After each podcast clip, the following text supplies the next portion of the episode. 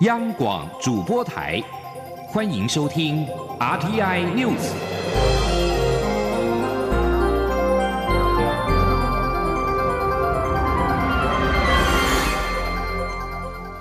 听众朋友您好，欢迎收听这节央广主播台提供给您的 RTI News，我是张顺祥。美国参议院二十三号通过二零二一财政年度国防授权法。国会的意见建议，美军需具备拒绝中国迅速控制台湾，以造成既成事实的能力，并建议邀请台湾参与环太平洋军演。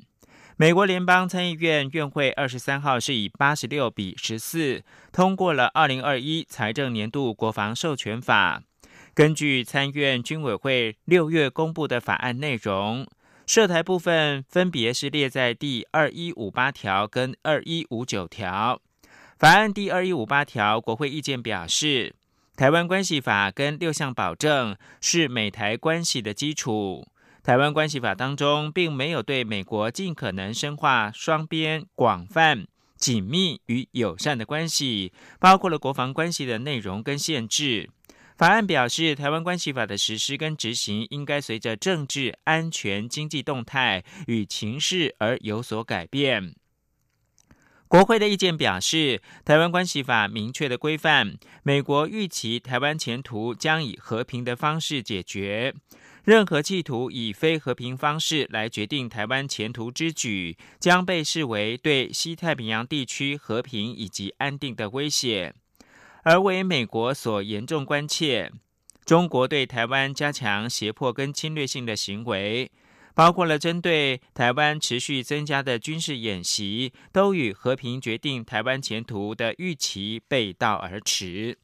而第一二五条国会意见建议，美国国防部应该执行安慰号跟仁慈号两艘美军医疗舰停靠台湾任务，以便延续美台在二零一九冠状病毒疾病的疫情合作。持续关注的是，美国在二十二号下令关闭中国驻休斯顿总领事馆，导致两国关系紧张升高之后，搭载美国外交人员飞往上海的一架包机已经是离开了美国。一名知情人士告诉路透社，这架载着数目不详的美国外交官的包机，二十二号傍晚离开了华盛顿。国务院并没有立刻对此发表看法。路透社看到一封国务院内部的电子邮件，日期是七月十七号，内容提到国务院正着手安排一架包机从华盛顿的杜勒斯国际机场飞往上海。消息人士说，包机起飞的时间比最初计划还要早。尽管华府指控北京全面的从事间谍工作，并采取激烈手段将关闭中国驻休斯顿总领事馆。不过，这架班机仍得以起飞前往中国。北京警告，中国将被迫对美国严重伤害两国关系的举动加以反制。中国并没有说明细节。不过，香港的南华早报报道，中国可能关闭美国驻成都总领事馆，以报复美方要求中国驻休斯顿总领事馆需在七十二小时之内关闭。而美国本周下令中国驻休斯顿总领事馆关闭，双方的关系雪上加霜。纽约时报报道，中方扬言反击之余，避免跟美国撕破脸，防止经济受创，进一步的陷入到国际孤立，像是在走钢索般的危险。美国司法部二十三号表示，联邦调查局已经在美国二十多个城市约谈据信是中国解放军成员的签证持有人。司法部说，三名中国国民因为签证诈欺落网，而第四人仍然是滞留在中国驻旧金山的领事馆。美方认为这四个人是伪装成为研究人员的中国军人。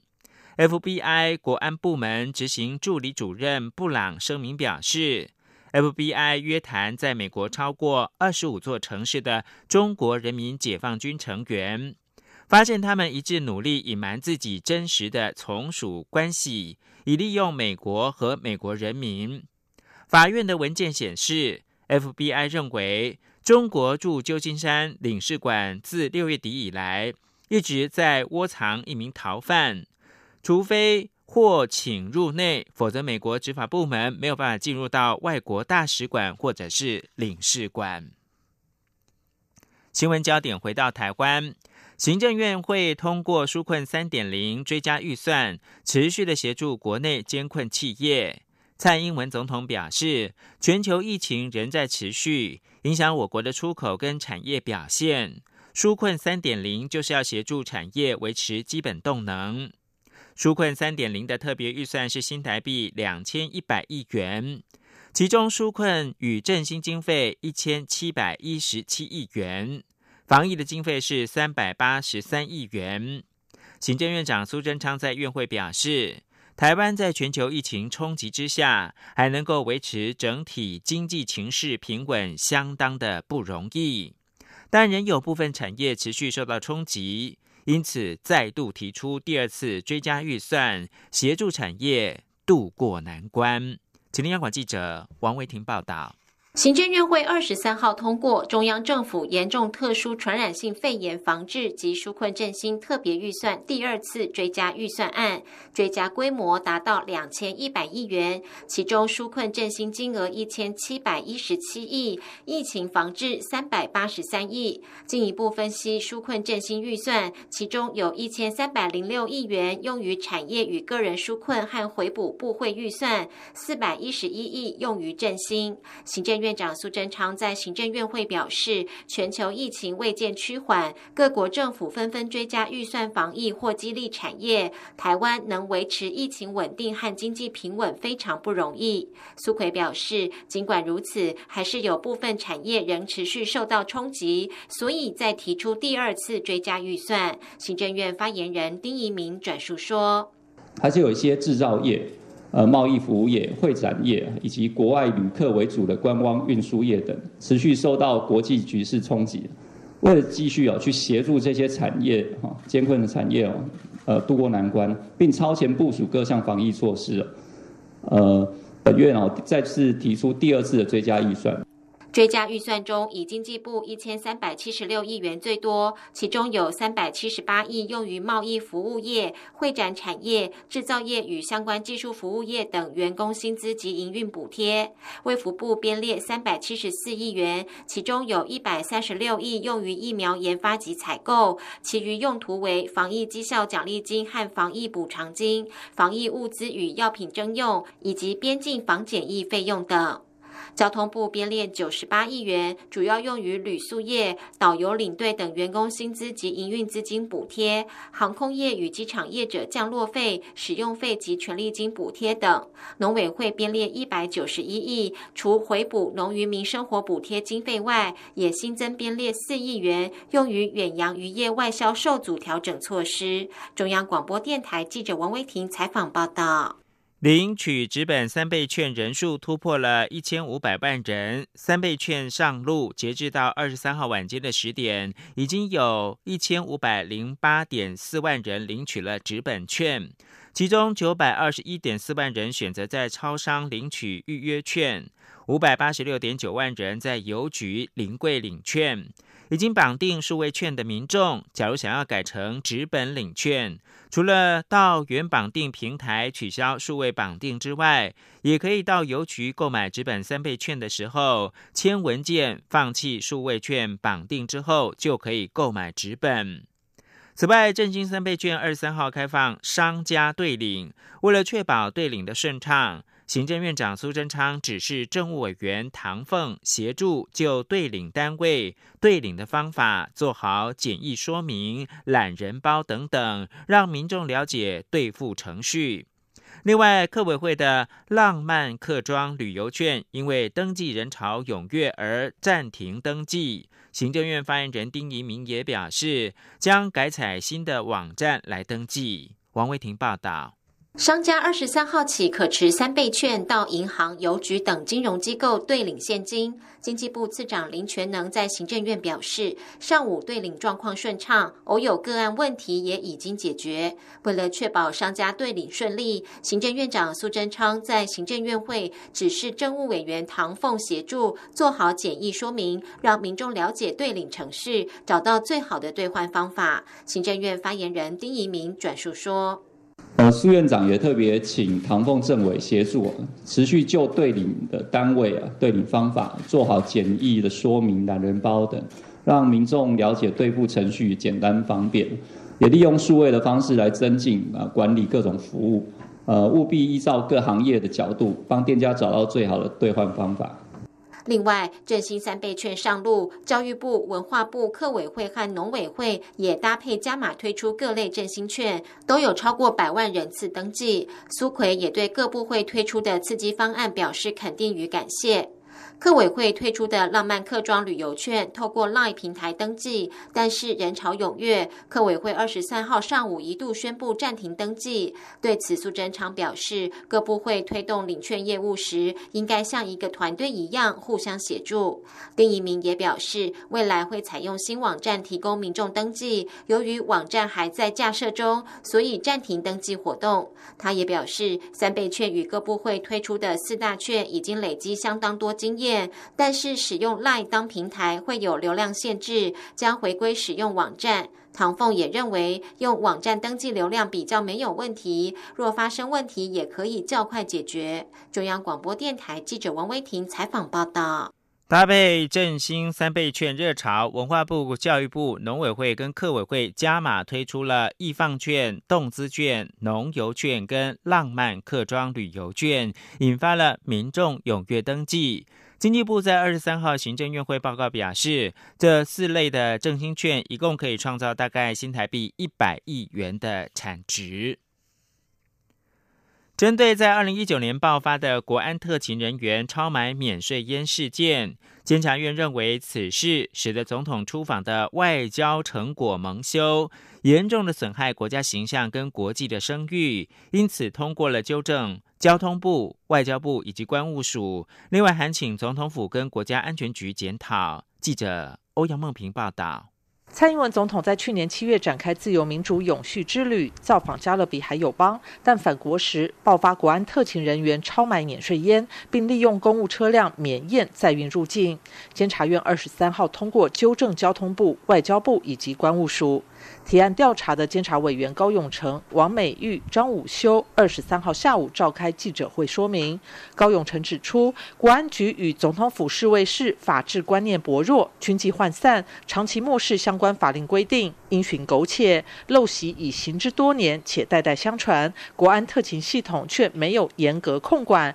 以致逐次暴增。因此，促请总统府及国安局检讨。他说。监察院的对于对于行政机关的监督事项，就是我们的弹劾、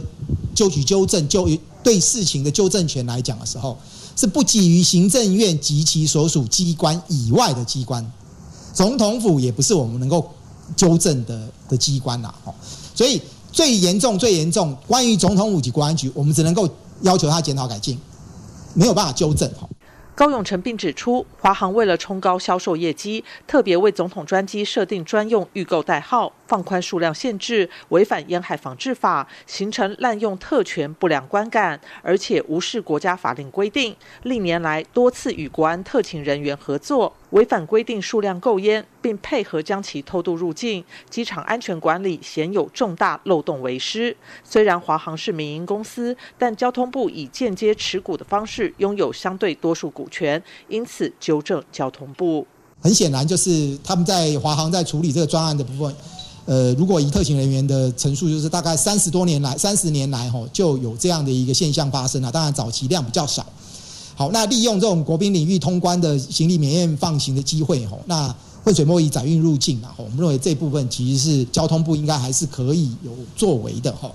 那应该要去透过航发会去整顿一下华航，吼。另外，高永成指出，访团成员并非国际机场礼遇作业办法规定的礼遇对象，外交部及关务署未依法执行办理，关务署也没有警觉申报上机烟品明显超量异常，鲜有违失，因此也纠正外交部及财政部关务署。中央广播电台记者欧阳梦平在台北采访报道。监察院针对自由民主永续之旅国安特勤人员私烟案，纠正交通部、外交部、关务署，并且促请总统府跟国安局检讨改进。对此，总统府表示尊重监委对本案的调查跟纠正，已经彻底的检讨，杜绝歪风。外交部则表示呢，在专机上面购买免税商品是个人消费行为，外交部无从介入。至于随团人员的通关礼遇，必要调整的措施已经在去年完成并且落实。国际新闻。为对付中国部队在东拉达克建造的掩体跟建筑，印度总理莫迪已经动用了紧急的权力，批准军方向法国紧急采购一批可以对付掩体的飞弹，这样可以进一步提高标风战机的对地攻击能力。印度亚洲新闻国际通讯社以及印度斯坦时报都报道，莫迪批准军方向法国采购一批简称为“狼头”的。中程空对地飞弹，这款飞弹可以对付任何地面掩体跟建筑物。印度的军方稍早表示，印度向法国采购的首批五架标风战机将在二十九号从法国飞抵到印度。这里是中央广播电台。放下遥控器，放心出门去，防疫新生活运动开始。去享受汗水，享受阳光，享受现场，享受真实，享受美食，享受安全，享受风足，享受无拘无束，享受日常如常。戴口罩，勤洗手，保持社交距离。防疫新生活运动，乐活防疫，健康生活。有政府，请安心。资讯由机关署提供。是阳光，像台湾之光穿透世界之窗；是阳光，像神鹰翅膀环绕地球飞翔。现在是台湾时间清晨的六点四十六分，我是张顺祥，继续提供新闻。针对我驻香港办事处没有能够正常运作的问题，陆委会副主委邱垂正二十三号回应表示，驻港机构会坚持到最后，直到委屈不能求全、忍辱不能够负重为止。他并要求香港政府应该紧速依相关便利安排处理我方驻人员的签证问题。我方将据此以平等互惠的原则处理香港驻台机构人员的相关事宜。请听央广记者王兆坤报道。我驻港机构官员因签证到期被迫返台，香港媒体则报道香港驻台人员也因签证未获我方批准而离台返港。陆委会副主委邱垂正在回应媒体询问时，仍不证实港媒的报道内容，仅强调我方是以平等互惠原则处理此事。他说：“在这里要郑重要求，港府应尽速依相关便利安排处理我方派驻人员签证问题。我方亦将以平等及互惠的原则处理。对于港方未来如果仍然持续对我住处运作呃做出不不必要的这个干扰。”那我们也备妥应应的计划，适时来应处。外界关注事态若持续恶化，我驻港机构是否有关闭可能？邱垂正表示，我方会坚持到底，努力到最后，但绝不接受任何额外且不合理的限制。他说：“我们的驻港机构会坚持到最后，直到委屈不能求全，忍辱不能负重为止。”关于双方派驻人力现况，邱垂正指出，目前我方驻港人数是十二位，雇员五十几位，而香港政府在台办事处包括雇员大概有五六位。此外，有关两岁以上陆籍子女的松绑规划，邱垂正表示会观察两岁以下开放措施的实施情形，再做进一步评估。相信在稳定实施的过程当中，未来兼顾防疫的考量下。可以有进一步的调整。中央广播电台记者王兆坤台北采访报道。行政院会二十三号通过纾困三点零特别预算，立法院将加开第二次临时会来审议。立法院长尤其坤表示，第一次临时会才刚刚结束，希望朝野各党情绪平复之后，预估是八月中再召开临时会。至于二次临时会是否还会触及到修宪议题呢？尤其坤表示，朝野协商先前已经有共识。下个会期再讨论成立修宪委员会。假如没有意外的话，修宪案是下个会期会再讨论。而除了十八岁公民权跟废除考监之外，国民党你要加码提案恢复阁魁同意权，建立权责相符的宪政体制。对此，民进党团质疑，国民党团在废考监议题上面可能是承诺过度，导致现在找理由背葛修宪。时代力量跟民众党团也认为，修宪讨论不应该加入阁魁同意权等高度敏感的议题，否则恐怕会增加修宪难度。记者刘玉秋报道。蔡英文总统日前在民进党全代会上邀在野党一同修宪废除考监，国民党也举行工作会议，定调不再当民进党的刹车皮，而是启动修宪的加速器。不仅会支持废考监，还要加码提案恢复阁魁同意权，建立权责相符的宪政体制，并要求总统未来定期到立法院进行报告。国民党团总召林维洲表示，党团近期内就会提出修宪案，就是为了要权责相符的。胜利政府啦，这个对民主国家来讲很重要，所以这个有必要大家一起来讨论。既然要修宪那么大的工程啊，不是只有废考监跟十八岁了。而对于国民党团主张修宪中纳入恢复阁魁同意权等议题，民进党团干事长郑云鹏表示。国民党若在修宪上消极否决修宪，就不可能发生。国民党可能在废考监的态度上，为了反对监察院长陈举而承诺过度，现在才会找理由背葛修宪。不过，郑云鹏建议，国民党内可能还要再重整理念，确认党内对修宪的可承受范围，否则届时端到台面谈判时，仍需受到检验。为了反陈局，哦，草率答应，所以他们现在大概找理由。要背个修宪版本的难度，不过也没有关系。如果国民党对这几个议题是真的诚心诚意，然后而且是他们认为必须要通过的话，我觉得在初期这个阶段都可以谈。时代力量党团总召邱显志则说，修宪门槛很高，阁魁同意权是政治的敏感神经，朝野恐怕会为了究竟要总统制还是内阁制吵不完。他呼吁朝野应务实面对修宪，珍惜宪法时刻，没有共识的议题，先不要纳入修宪委员会讨论。民众党团副总召张其禄也说，恢复阁魁同意权涉及改变宪政体制，需要花较多的时间讨论。为了避免影响朝野已有共识的十八岁公民权与废除考监的进度，呼吁修宪委员会应该优先处理有共识的修宪提案。中央广电台记者刘秋采访报道。金管会二十三号质疑接口托付宝违反法规，要求暂停收受投资人的申请。目前不排除将依投信投顾法的规定对接口投信开罚。金管会表示，正依行政程序先请接口提出说明。接口托付宝表示，若主管机关认为还有灰色地带，愿意配合有条件式的运行服务，像是限制每个人托付宝余额上限是新台币三十万元。七月二十号上线的接口托付宝，主推民众把钱放进到托付宝，如同投资人购买接口投信发行的接口多重投资的产品。预计年化增长率可以达到百分之一点二到百分之二点五，而且还可以随时的提领。上线第一天就吸引资金超过了新台币一亿元，引发了诸多争议，踩到金管会的监理红线。金管会政局局表示，托付宝主要有两大疑虑，包括了涉及保证收益率，而且此保证收益的来源是来自接口金融科技公司自身的演算法计算；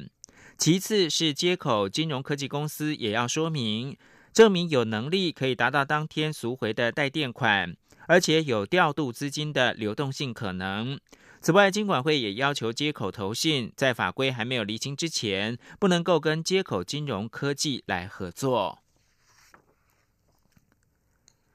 经济部统计处公布六月的工业生产指数是一百一十四点四七，创历年同月的新高，年增百分之七点三四，连续五个月正成长。统计处分析，受惠于半导体高阶制程需求强劲，远距商机持续的发酵，电子产业表现依旧畅旺。不过，传统产业仍然是呈现两位数的衰退，但减幅已经出现收敛迹象。请听记者杨文军报道。经济部统计处二十三号公布六月工业生产指数一百一十四点四七，年增百分之七点三四，其中占比最大的制造业生产指数为一百一十四点六二，年增百分之七点八一，两项指数皆创历年同月新高，及连续五个月正成长。主要产业中，电子零组件业、机体电路业、电脑电子产品及光学制品业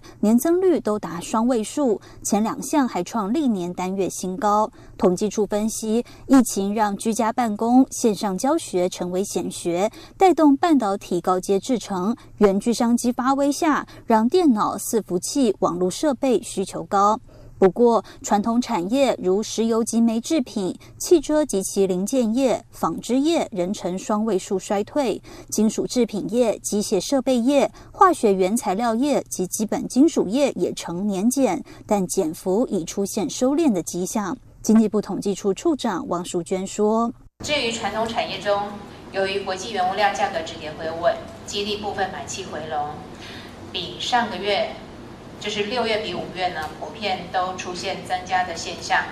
统计处也指出，下半年进入传统生产旺季，消费性电子新品将陆续推出，加上国际油价、钢价缓步上扬，也有助于传统产业需求回温。预估七月生产指数将较六月增加，制造业增幅约落在年减百分之零点五至百分之三点六之间。中央广播电台记者杨文君台北采访报道。国民党高雄市长候选人李梅珍的硕士论文被爆出抄袭，李梅珍连日来没有正面回应是否确有抄袭，只强调自己是经过正常程序毕业，并指蔡英文总统的论文事件也应该受到相同检验。由于风波持续扩大，李梅珍落泪宣布放弃中山大学的硕士在职专班的学位，并向高雄市选委会申请删除选举公报学历栏这项注记。刘品希报道。国民党高雄市长补选候选人李梅珍的硕士论文抄袭风波越演越烈，绿营要求李梅珍退选，也要求国民党主席江启臣道歉。李梅珍二十三号中午在竞选总部主动向媒体发表声明。他表示，很遗憾这件事模糊选举焦点，浪费社会资源。对于因为个人不查而造成学术伦理争议，他要致歉并展现负责的态度。他落泪宣布放弃中山大学在职硕士班学位，也会向高雄市选委会申请删除选举公报学历栏上这项注记。他说：“为了避免此一话题继续的延烧，造成社会的困扰。”我郑重宣布，放弃我中山大学在职硕士班的学位，也向高雄市选举委员会申请选举公报学历栏删除这项注记，盼望大大家回归到市长的补选政见的主轴。李梅珍强调，他会勇敢面对，不会逃避，在经验中持续成长，也将调整好脚步，以诚恳谦卑的态度重拾市民的信任。对于有中山大学的学生发起联署，要求学校撤销李梅珍的学位，民进党候选人陈其迈受访时表示。中山大学是高雄的学术重镇，学生跟老师对于学术要求都有更严格的标准。李梅珍应该对外说明清楚整起事件的过程，对中山大学跟社会有所交代。民众党候选人吴益政受访时则说，承认错误需要勇气。李梅珍承认错误，并主动撤销学位，他尊重中山大学后续的处理程序。他并指出，社会太注重文凭与形式要件，却不面对实质问题，这是整个社会更大的危机。他在这次选举提出许多高雄在地问题，包括低薪、环境、经济结构转型等，但对手只有抱猫、跳舞等花絮。希望两位候选人能够提出解决高雄问题的方案。央广记者刘品熙的采访报道。以上新闻由张顺祥编辑播报。